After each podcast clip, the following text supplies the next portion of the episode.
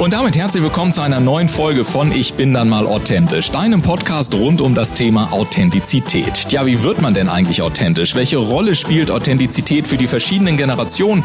Wie gelingt es, eine stark authentische Marke aufzubauen? Und geht authentisch sein überhaupt noch in der heutigen Zeit von Fake-Fotos, High-Glossy Social-Media-Profilen und permanenter Sofortempörung? Ich bin ein Gastgeber Ulf Zinne und jetzt gehen wir wieder einer spannenden Frage rund um das Thema Authentizität auf den Grund. Los geht's. Auf meinen heutigen Gast habe ich mich tatsächlich ganz besonders gefreut, denn er ist derjenige, der mir damals in jungen Jahren, man könnte so sagen, am Anfang meiner, wie man immer sagt, professionellen beruflichen Laufbahn, gleich mal den Mut gemacht hat, unter anderem diese antrainierten und überall geforderten und ja auch angeblich so professionell wirkenden Posen der Körpersprache mal ganz gepflegt in die Ecke zu stellen und gleich wieder zu vergessen. Er sagt, das Wichtigste, was du hast, ist deine Authentizität, dein Echtsein. Und genau daran erinnert er seine Kunden seit über 20 Jahren. Sein Anspruch ist es nicht, Menschen etwas beizubringen, sondern im Gegenteil, ihnen etwas wegzunehmen, nämlich all das, was sie sich antrainiert haben, um angeblich besonders professionell zu wirken. Mehrfacher Autor, Sparringspartner für Wirtschaftsbosse, Politiker, Schauspieler und Speaker und natürlich auch Preisträger mehrerer Awards. Michael Rossier zeigte schon vor den Zeiten des angeblich ganz neu entdeckten Social Sellings vor allem eins, nämlich Menschen wollen Menschen. Und ich freue mich, dass er mir heute zugeschaltet ist. Ich sage ganz herzlich willkommen, lieber Michael Rossier. Grüß dich, Ulf. Schön hier zu sein.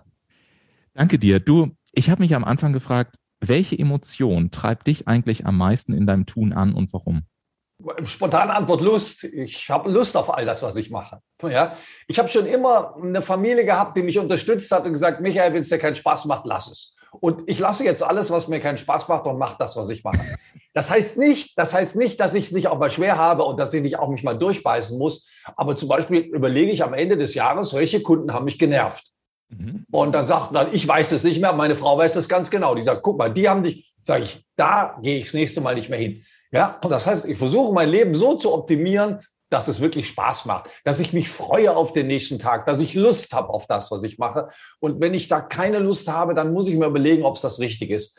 Ab einem bestimmten Einkommen sollten wir danach gucken, dass es uns gut geht. Äh, natürlich brauchen wir eine Grundversorgung, klar. Aber wenn die gegeben ist, dann muss man schon sehen, dass was im Leben bei rauskommt, weil das ist verdammt kurz. Das kann ich aus eigener Erfahrung sagen.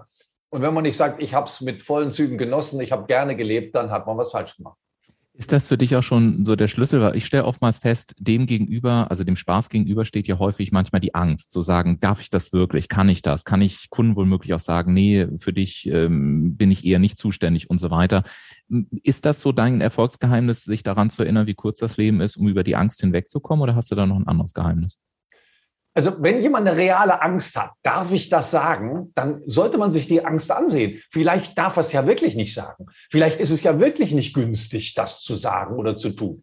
Aber man sollte es sich in Ruhe ansehen. Also ich glaube sehr daran, dass deine Angst dir auch ein Ratgeber sein kann für etwas. Nur manchmal sind die Ängste irreal. Manchmal kommen die Ängste von unseren Eltern, von anderen Leuten, von was weiß ich. Und sagen wir mal so, wenn du mal weißt, wie viel Spaß das Leben machen kann, und da kann man sich sein eigenes Leben angucken, da gibt es Phasen, wo man richtig gerne gelebt hat, wo man, also bei meiner Zeit auf der Schauspielschule, verstehst du, da stehst du morgens auf, lernst rollen, dann fährst zum Starnberger See, dann übst du die Szenen. Also mein Gott, war das eine schöne Zeit. Und da muss man nicht sagen, also nur weil ich jetzt ein paar Jahre älter bin, muss das weniger Spaß machen. Nein, das muss auch Spaß machen. Die Frage ist, wie kriegt man das hin? Das heißt, sich zu erinnern, wie kurz es ist, aber auch zu erinnern, wie schön es sein kann, wie erfüllend es sein kann. Ja, ich war ein paar Jahre mit meiner Familie im Club Robinson und Club Aldiana. Ich dachte, das ist nur das Ultra, aber äh, genau genommen hat es uns dreien gar nicht gefallen da. Und dann habe ich gesagt, machen wir doch was anderes. Ja, und jetzt ziehen wir mit dem Wohnmobil los und es ist viel schöner und es macht viel mehr Spaß. günstiger ist es auch noch. Das heißt, manchmal muss man ein bisschen suchen, bis man das findet, was man gerne tun möchte. Und vielleicht ist bei der Suche auch eines der Erfolgsgeheimnisse, das wegzulassen, was dann vielleicht gar nicht dazu passt. Es gibt 2000, aus 2015 habe ich mal, es gibt ja für dich, also über dich Unmengen an Material auch auf den sozialen Netzwerken, auch bei YouTube kann ich jedem da draußen wärmstens empfehlen. Man lacht sich auch wirklich teilweise in die Ecke, weil du einfach so eine schöne humoristische Art hast, es darzustellen. Und ich habe mal eine Sequenz aus einem Vortrag rausgezogen, den hast du am 7. Oktober 2015 äh, bei Speakers Excellence beim Wissensforum gehalten. Und da hören wir mal in eine ganz kurze Situation rein. Ich bringe Menschen gar nichts bei. Ich sage Menschen, sie sollen was sein lassen. Wenn ich einen DAX-Vorstand coache, bevor sie mit dem Coachen anfangen, müssen sie dem erstmal was wegnehmen. Als erstes hält er mal die Hände in Gürtelhöhe. Das heißt, hat ihnen jemand beigebracht. Ja, aber sagt der Rossier, das ist doch der neutrale Bereich. Ja, ist ja was denn für ein neutraler Bereich? Ja, aber das ist doch der negative Bereich, das ist der neutrale Bereich. Ich sage, was denn für ein neutraler Bereich? Sag ich so, Mario Adolf, er hätte einen neutralen Bereich. Ich sage, Schatze, ich liebe dich doch nicht negativ. Und ich sage, du Arschloch ist doch nicht positiv. Ich habe mich gefragt, lieber Michael, und allein diese, dieser Speak ist einfach legendär, finde ich. Ich habe ihn so oft angeguckt und jedes Mal Tränen gelacht. Aber tatsächlich habe ich mich gefragt, wenn du jetzt zu so einem DAX-Vorstand kommst, ja, und, und du sagst dem, hey, das, wofür der ja vielleicht selber sogar Millionen an Euros oder damals noch D-Mark ausgegeben hat, um das seinen ganzen Mitarbeitern zu erklären oder erklären zu lassen, und du kommst rein und sagst, wissen wir, das können sie erstmal in die Ecke treten, das brauchen wir alles nicht mehr, ja. Also ich habe mich gefragt, wie hast du es denn geschafft, auch zu sagen, ich gehe hier einfach meinen Weg. Mir ist das vollkommen egal, ob der das gut findet oder nicht. Und ja, ich lasse mich sogar darauf ein, dass vielleicht erstmal das Ego sich meldet und wir erstmal eine halbe Stunde in den Boxkampf einsteigen. Also was war so der Moment, wo du gesagt hast, so ganz persönlich, es ist mir egal, ob es die Leute gut finden oder nicht, weil wir müssen darüber sprechen. Einer muss es mal sagen und ich bin derjenige, welcher. Ich kann mir vorstellen, dass das am Ende auch zu ganz viel Spaß führt. Aber man muss ja trotzdem erstmal an dem Punkt auch in seiner persönlichen Entwicklung kommen, dass man sich das auch erlaubt und diese Entscheidung trifft. Wann war dieser Moment, wo du die Entscheidung getroffen hast? Ja, das ist eben das Missverständnis. Diesen Moment gibt es nicht. Du sitzt nicht am Schreibtisch und sagst, ich entscheide mich heute mal gegen den Strom zu schwimmen. Mhm. Das ist ein langer Prozess. Stell dir das so vor, du gibst ein Seminar für Menschen, die, was weiß ich, Radiomoderatoren werden wollen. Ja? Und die sind nach dem Seminar schlechter als vorher und keiner will dich wiedersehen. Keiner ruft dich an, keiner sagt, der muss aber noch mal kommen. Dann hast du was falsch gemacht. Also fängst du an, das, und dann merkst du, du bringst jemand was bei oder, und der sagt, oh, Herr Rossier, können wir weiterarbeiten? Können Sie wiederkommen? Oh, Michael, du musst unbedingt. Und dann merkst du, das fühlt sich richtig an. So, und so entwickelt man sich. Man guckt sich die Dinge an. Ich habe hab heute Morgen habe ich gepostet, dass viele Sprechtrainer empfehlen oder Rhetoriktrainer auf großen Bühnen große Bewegungen zu machen. Das. Was für ein Quatsch. Ja, also da steht er mit fuchtelnden Armen und heute steht sowieso eine Kamera da und nimmt dich ganz groß. Und dann fuchtelst du da vorne. Nein, es ist immer, in, in meinem Job ist es ganz einfach. Ist das Ergebnis besser als vorher oder nicht? Und dieses besser hat immer damit zu tun, natürlicher. Ich bin, es gibt keine anderen Regeln, nur weil ich auf der Bühne stehe. Nein, ich stehe da vorne und soll ganz normal reden, wie ganz normale Menschen. Das ist Anspruch genug in einer unnatürlichen Situation natürlich sein. So, und irgendwann habe ich halt immer mehr davon erkannt, was ich richtig und was ich falsch finde. Ich habe vor 20 Jahren Dinge erzählt, die ich heute nicht mehr erzählen würde. Nehmen wir den ganzen Kommunikationsbereich. Seitdem es so eine gewaltfreie Kommunikation gibt, muss man über Kommunikation anders sprechen als vorher. Das hat sich verändert. Das kann man, und es gibt viele Erkenntnisse heute, die in meiner Jugend noch keine waren. Da hat man noch gesagt, wir nutzen nur 10 Prozent unseres Gehirns. Ja, weil man es nicht gefunden hat, was wir damit machen, weil man zu blöd war, weil man die, die Methoden noch nicht hatte. Ja? Oder Sympathie beim ersten Eindruck entsteht zu 55. Das ist Quatsch. Ja? Aber ja, oder sagen wir mal unter uns gesagt, Menschen in vier verschiedene Typen einzuteilen und ihnen vier Farben zu geben, ist jetzt ganz unterhaltsam für ein Gesellschaftsspiel. Und es ist auch gut, dass man begreift, dass Menschen unterschiedlich sind. Aber ein Wissenschaftler lacht sich darüber kaputt und sagt, was machen die denn da? Der ist blau, wieso denn blau? Ja, und ich würde gerne, obwohl ich kein Hochschulstudium habe, ich würde gerne auch von Wissenschaftlern ernst genommen werden. Und mhm. dazu müssen die Ergebnisse das unterstreichen, was ich sage. Und das ist sozusagen der Trigger. Du bist immer gefordert, dass aus dem, was du machst, was mal rauskommt. Ja, wenn der Vorstand, der wird ja in der Regel belächelt von seiner Frau. Wenn er seine Frau fragt, wie findest du mich, dann lächelt die und dann, naja, nur Mittel. So, jetzt kann man ganz genau beurteilen, ob der nach dem Training bei mir besser ankommt oder nicht. Wenn die Frau sagt, heute warst du aber anders, dann kriege ich von dem Anruf und sage, Herr Rossier, meine Frau ist begeistert. Und dann habe ich eine gute Arbeit geleistet. Erst dann. Hm. Hm. Und ich habe mich gefragt, weißt du, es ist doch häufig so, es ist irgendwie so paradox. Also auf der einen Seite waren wir ja alle mal Kinder und wir wissen ja eigentlich genau, wie wir gut ankommen. Wir wissen, ich sage das ja auch schon seit Jahren im Sales und so, ja, wir wissen ja, wie wir verkaufen. Also ich sage immer, kein Kind kommt auf die Idee und sagt, ich hätte den Rucksack erstmal einmal komplett. Nein, sie kommen am ersten Tag und sagen, ah, ich glaube, ja, wir fahren irgendwo hin und dann kommt irgendwie der Rucksack und dann kommt das Federmäppchen. Also auch sowas wie Salami-Taktik und wie der ganze Quatsch da alles heißt, das wissen wir ja alles schon. Und, und irgendwann hören wir mal auf, uns selber zu glauben, und dann passiert irgendwas und anschließend rennen wir irgendwelchen zu Workshops hin, um das wieder zu lernen, an was wir uns ja eigentlich nur erinnern müssten, weil wir es ja eigentlich schon kannten.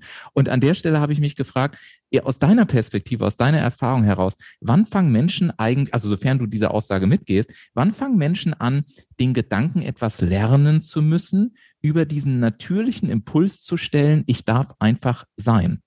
Also ich bin großer Fan von Henning Beck und der hat in der letzten Manager-Seminar einen schönen Artikel geschrieben und da sagt er, wenn eine Dummheit nur lange genug wiederholt wird, dann glauben wir sie. Mhm. Weil wir einfach so oft damit konfrontiert werden. Das heißt, es ist gar kein böser Wille. Wenn das immer wieder gesagt wird, immer wieder gesagt wird, irgendwann glaubst du dran.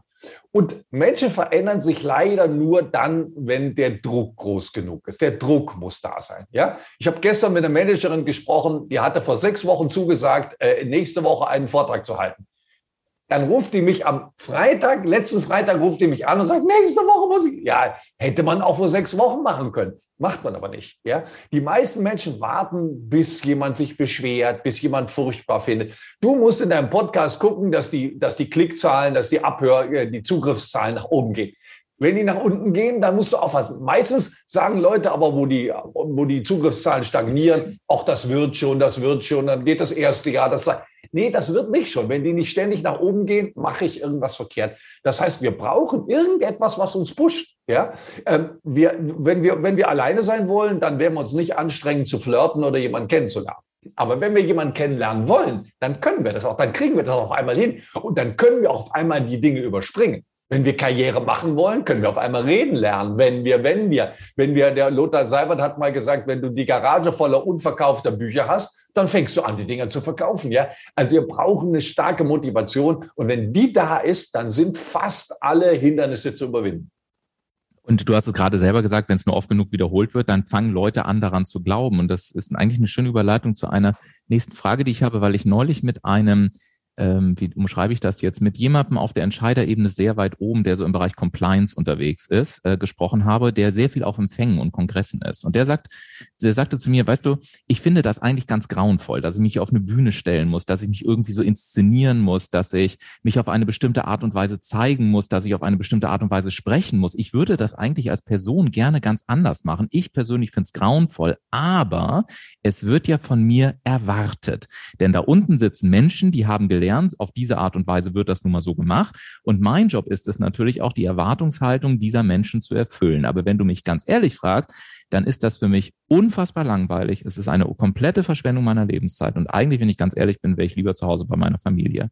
Und deswegen habe ich mich gefragt, wir leben doch nicht nur auch in der Präsentation. Wir leben ja nicht nur in einem System oder mit einem System, sondern wir leben eben auch in einem System. Und dieses System hat ja manchmal einfach Erwartungshaltungen, vielleicht weil bestimmte Botschaften so oft gesendet worden sind, dass die Zuschauer auch da sitzen und einen bestimmten Anspruch haben an eine Präsentation, an einen Vorstandsvorsitzenden, wie das präsentiert wird und so weiter.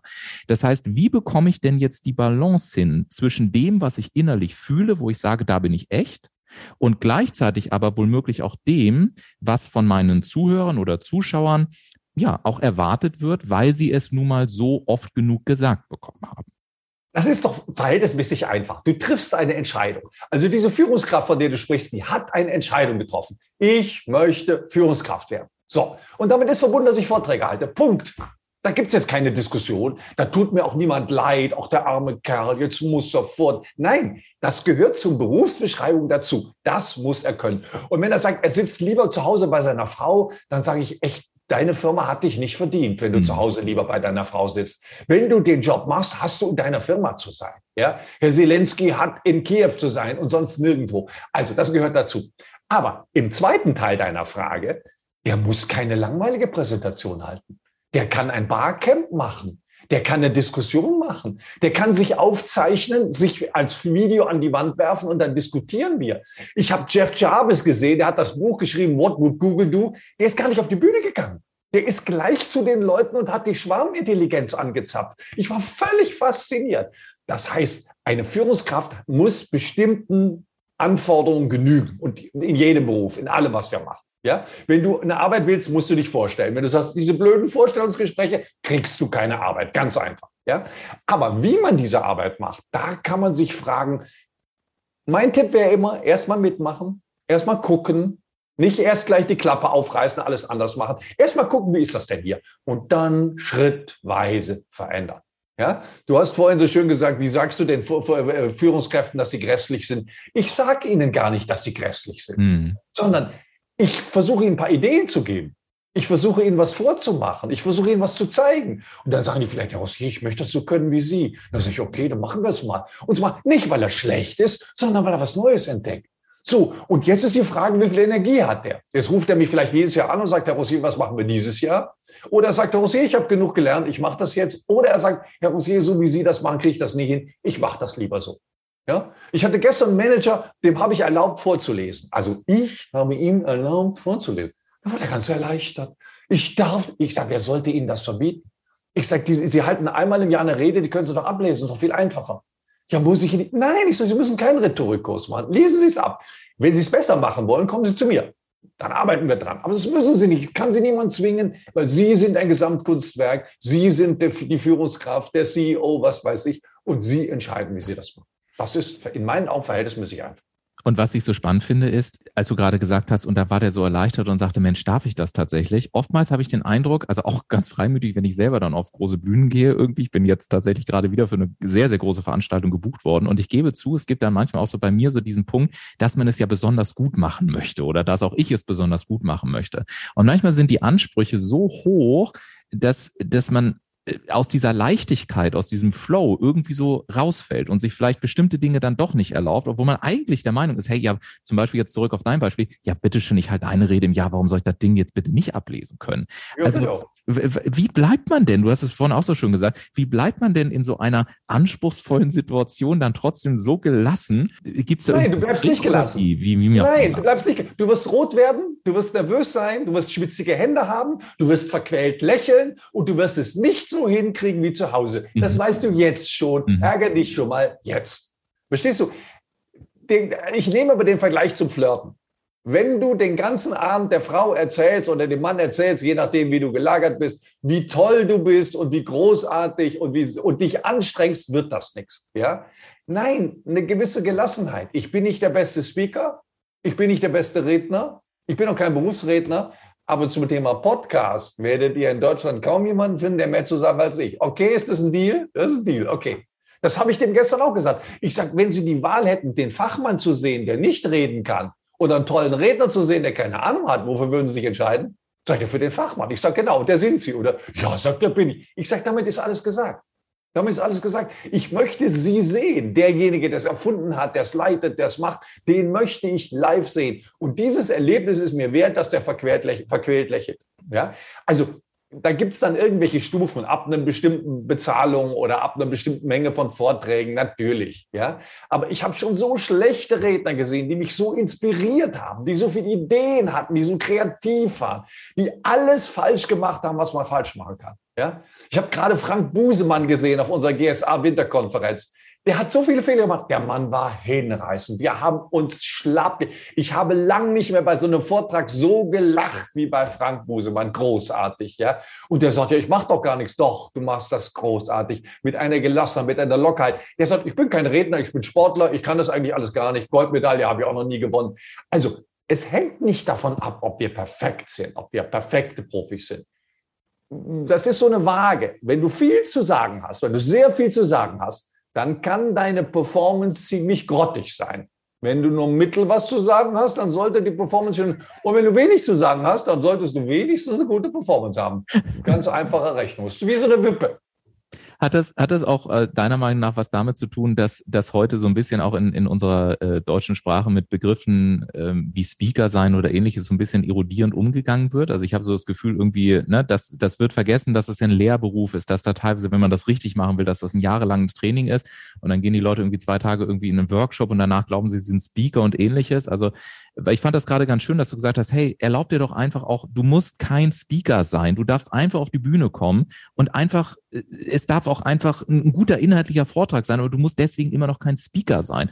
Hat das auch was, was damit zu tun, dass man oftmals Begriffe nutzt, ähm, die, die vielleicht an der Stelle gar nicht so intelligent sind in der Nutzung?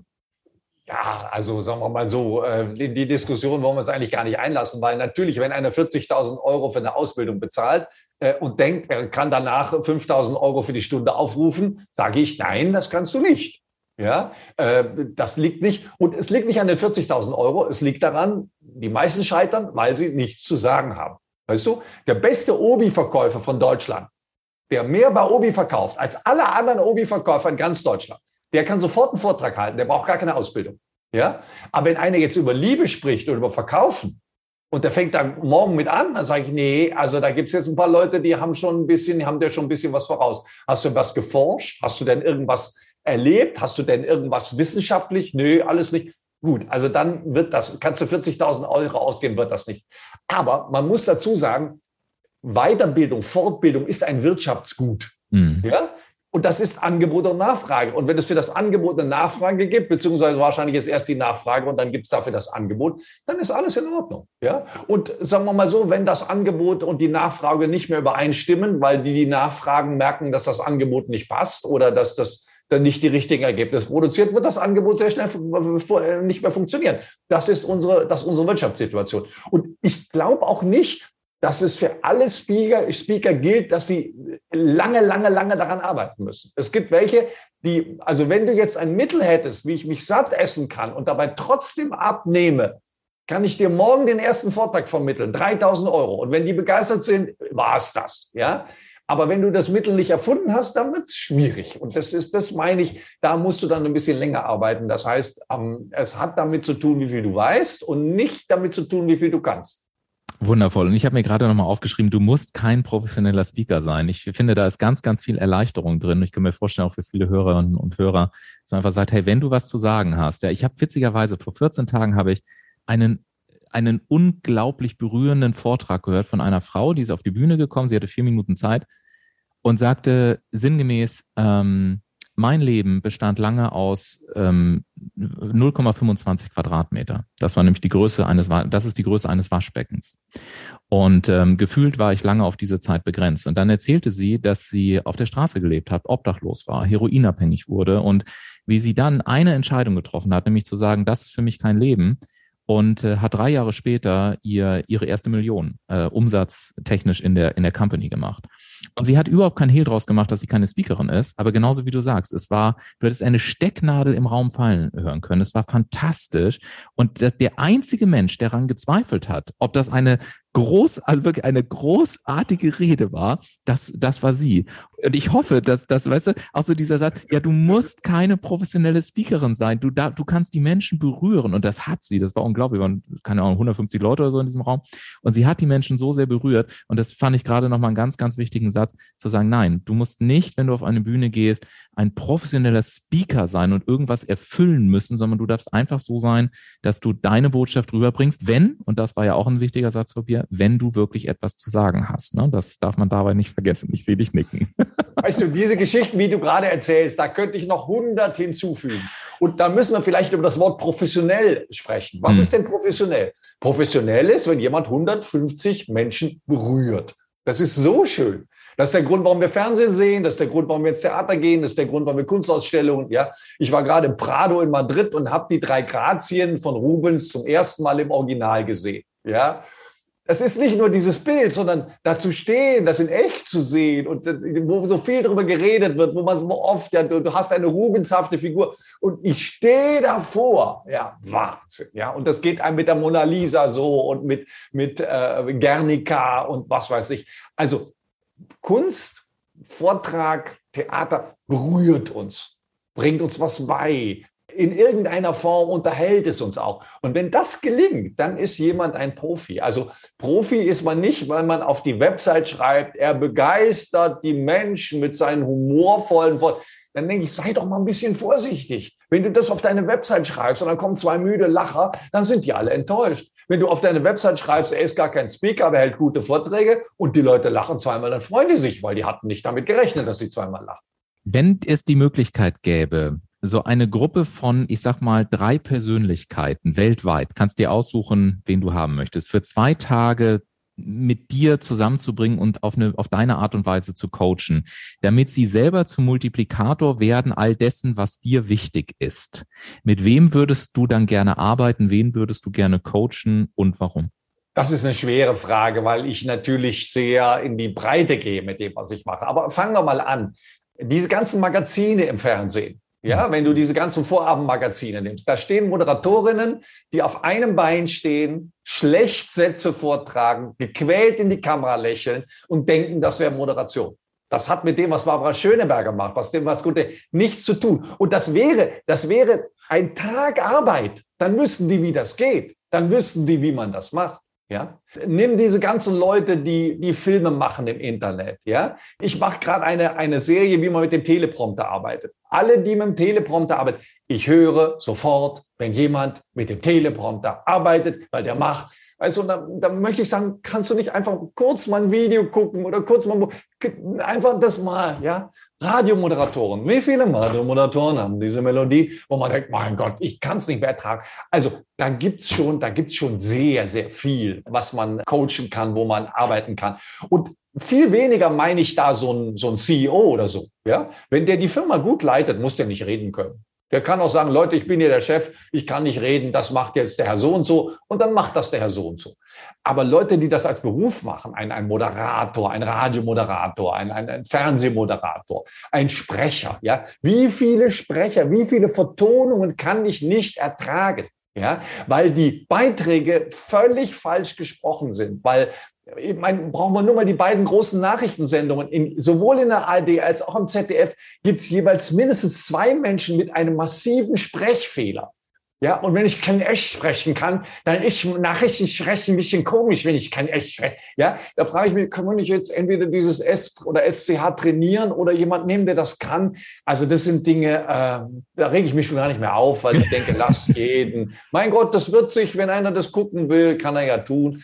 Aber äh, sagen wir mal, hm, auch deutsche Filme sehe ich nur, wenn zwei Leute unabhängig voneinander mir bestätigt haben, dass man diesen Film sehen sollte dann gucke ich mir den an. Aber einfach mal so Tatort gucken, da ärgert mich zu viel, das macht mir keinen Spaß. Und alleine, alleine deswegen sage ich es gerne nochmal, diesen Vortrag bei YouTube aus 2015, alleine deswegen kann ich ihn auch empfehlen, weil wenn ihr genauso gerade lachen musstet wie ich gerade wieder, dann kann ich euch auch diese Betonungsbeispiele von Michael sehr empfehlen. Also legendär ist auch dieser Singsang, der immer entsteht, wenn, wenn man im Flugzeug sitzt, ja, oder Frankfurt Hauptbahnhof, ja, warum sprechen die Leute so? Das weiß ich noch wie heute. Das war einfach, her und, und ich erlebe das im Übrigen auch immer Vertrieb, wenn du den, wenn du den Leuten Skripte gibst, ja, es gibt ja so so, so Skriptnotisten, die dann glauben, wenn sie den Leuten Skripte geben, dann sind die so halb hypnotisiert und dann reden die auch ganz lustig. Und das ist immer, sage mal, was ist denn für deine Zielsetzung dieses Jahr so wichtig? Und du denkst dir so in dem Moment, warum redet der Mann eigentlich so? Und es ist schon so komplett wirkungsbefreit. Und ich persönlich, ich habe dann ehrlich gesagt gar keinen Bock mehr da drauf,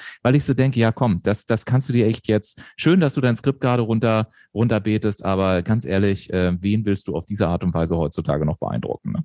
Also ich hatte das gerade, ich bin äh, sehr viel an der Uni St. Gallen, da gibt es einen Studiengang zum Negotiator und die hatten von einem sehr bekannten Trainer ein paar Sätze vorgegeben bekommen oder der gibt die vor. Und dann habe ich die einzelne sprechen lassen und dann spricht man, wenn man einen vorgegebenen Satz kriegt, normalerweise das Komma.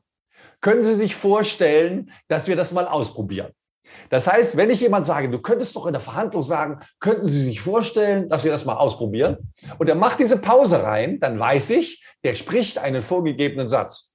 Weil im Original müsste es heißen, könnten Sie sich vorstellen, dass wir das mal ausprobieren? Ja, also wenn das mein Satz wäre, würde ich das so sagen. Wenn das der Satz von jemand anders ist, wird er den falsch performen. Er wird ihn falsch präsentieren. Das ist immer das, was ich gerade vermeiden will. Sag den Menschen nicht die Sätze vor. Sag ihnen nicht, was sie sagen sollen. Ja?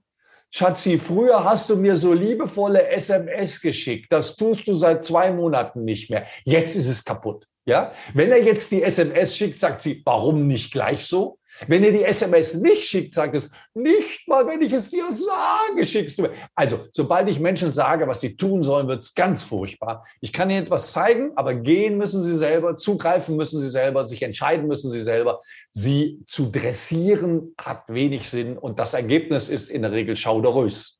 Absolut. Und das ist vielleicht auch äh, tatsächlich nochmal von meiner Seite bestätigen, auch was den Sales anbelangt. Es ist wirklich unglaublich, wenn du dir einfach erlaubst, an der einen oder anderen Stelle das einfach mal auszusprechen, was du gerade empfindest, beispielsweise auch in so einem Gespräch. Öffne das deutlich mehr Türen. Also diese, ich bin immer wieder schockiert. Ich habe ja auch Zeiten gehabt, ähnlich wie du, früher, wo ich noch andere Dinge erzählt habe, aber heute macht vielleicht die gesamte Technik, wenn es hochkommt, fünf Prozent aus. Der Rest ist dann tatsächlich dieses authentische, das, das Anwenden, wirklich auch in die Gefühle reinzugehen. Das hat sich so dermaßen gedreht. Und das Verrückte ist, und das sehe ich auch bei meiner eigenen Company, ich weiß nicht, wie es dir geht, aber dass der Erfolg nicht nur mehr Spaß macht, da waren wir gerade am Anfang, sondern dass vor allen Dingen auch deutlich mehr kommt. Und warum kommt mehr? Weil die Leute diese Authentizität mögen und weil sie sagen, na endlich mal einer, der ja nicht irgendwie, keine Ahnung, eine Show macht. Oder wie oft wurde ich angekreidet, auch im Podcast-Bereich, wo Leute gesagt haben, Ulf, du hast dich versprochen, das musst du unbedingt rausschneiden. Wo ich gesagt habe, warum soll ich das rausschneiden? Also es ist total langweilig, wenn gar kein Versprecher mehr drin ist. So redet doch kein Mensch, ja. Und das finde ich eben auch so schön. Deswegen sage ich euch, Leute, hört euch diesen Vortrag an, nehmt Kontakt auf mit Michael Rostier Ihr werdet euch kringelig lachen. Und wenn ihr es nicht tut, dürft ihr, mir gerne, dürft ihr mich gerne anrufen und sagen, ich habe mich nicht kringelig gelacht, äh, du bist schuld. Aber ich kann es mir am besten nicht vorstellen, deswegen I take the risk. Michael, hast du abschließend, ich gucke nämlich gerade auf die Uhr und denke mir, ja, ich will eine Geschichte dazu ja, erzählen. Hast, du noch, hast vor, du noch was zu erzählen? Ich, ich hatte vor drei Wochen, hatte ich jemand zum Coaching da und ich sage, pass mal auf, bevor wir anfangen, du lachst deutlich zu viel. Du grinst zu viel, du lachst zu viel. Lachen ist eine Form der Angst, nur im Gegensatz zur Angst gehen die Mundwinkel nicht nach unten, sondern nach oben. Du lachst. Dann sagt sie wirklich, ja, ich sage, das Leben kann so vielschichtig sein. Und dann kriege ich abends eine Mail, sagt sie, ich habe das meinem Mann erzählt. Und der hat gesagt, das stimmt, ich habe mich nur nicht getraut, es dir zu sagen. Ja? Und da habe ich mich eine Viertelstunde gefreut, weil ich als Coach kann sowas sagen. Schöner wäre, wenn der Mann es gleich sagen würde, aber ich kann verstehen, dass man nicht am Ehepartner rumcoacht. Also Gut. das heißt, das heißt zusammengefasst auch deutlich mehr Mut zur Authentizität in den Beziehungen. Und ganz ehrlich, das wäre ein anderes Podcast-Thema, aber das finde ich eben auch tatsächlich. Ich sage manchmal, weißt du, Freundschaften und auch Beziehungen bedeutet ja nicht, dass immer alles rosarot ist, sondern es bedeutet ja auch den Mut zu haben, wirklich loyal zu sein. Und ein Aspekt von Loyalität ist tatsächlich eine respektvolle Ehrlichkeit.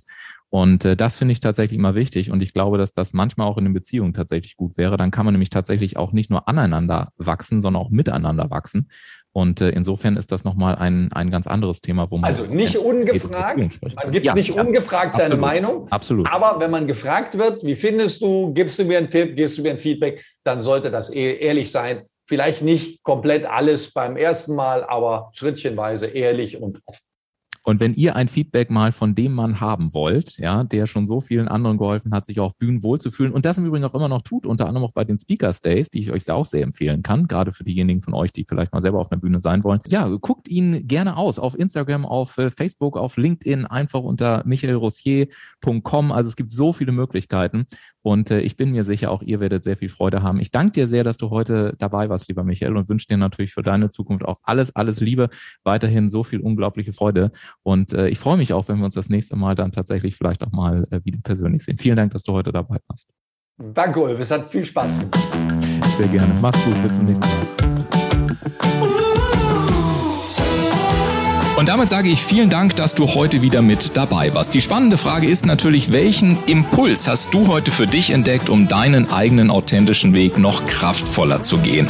Lass es uns gerne durch einen kurzen Kommentar zu dieser Episode wissen oder sende uns eine E-Mail an podcast.ulfzinne.com. Und denke auch noch daran, wenn du regelmäßig die besten Tipps und Erkenntnisse meiner Gäste kostenlos erhalten möchtest, dann trage dich jetzt kostenlos auf www.ulfzinne.com slash podcast ein. Wir hören uns in 14 Tagen wieder. Bis dahin, mach es gut.